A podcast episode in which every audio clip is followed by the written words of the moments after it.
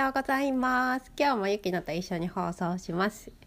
と今日はまた近くの公民館春岡公民館でいないいないバーに行く日です。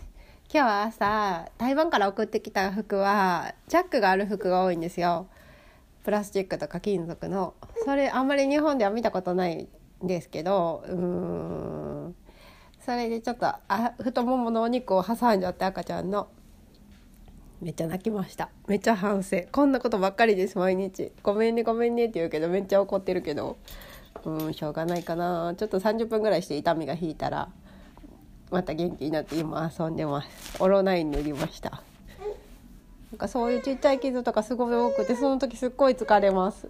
多分ユキのも痛いんだろうけどママもすっごいしんどいその時ね。ヘルメットを買ってつけました。えー、アマゾンで500円ちょっとで買ったんですけど結構2週間ぐらいかかって届くのに海外から送られてきた。でも買ってよかったかな。なんかうろうろしていっぱい転ぶけど頭こっちにしないんでちょっと安心で3歳ぐらいまで使えそうかな。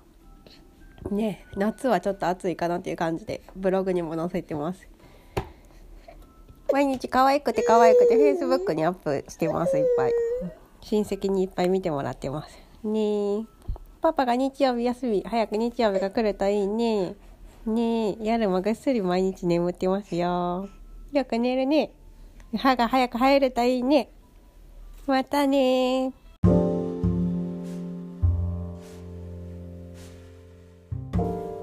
ゆきちゃん泣かないで。ねえ、泣かないで。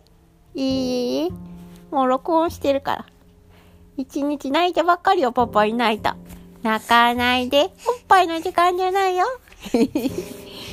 最近ちょっと中国語の絵本を読んだりしています。ゆきちゃん喜んで聞いていますね。パパも読んでくれるし、中国語上手になるかな？ね 最近は買ったヘルメット。布のヘルメット、かわいいうさちゃんのつけてます。ねえ、ゆきちゃん。ゆきちゃんも早く喋れるようになるといいね。早く一緒に録音しよう。泣かない。ばっかり。ねえ、わかった上手にご飯もいっぱい食べれるようになってきたね。ね、ママとパパとの晩ご飯少しもらったりもしてます。大きくなろうね、いっぱい食べて。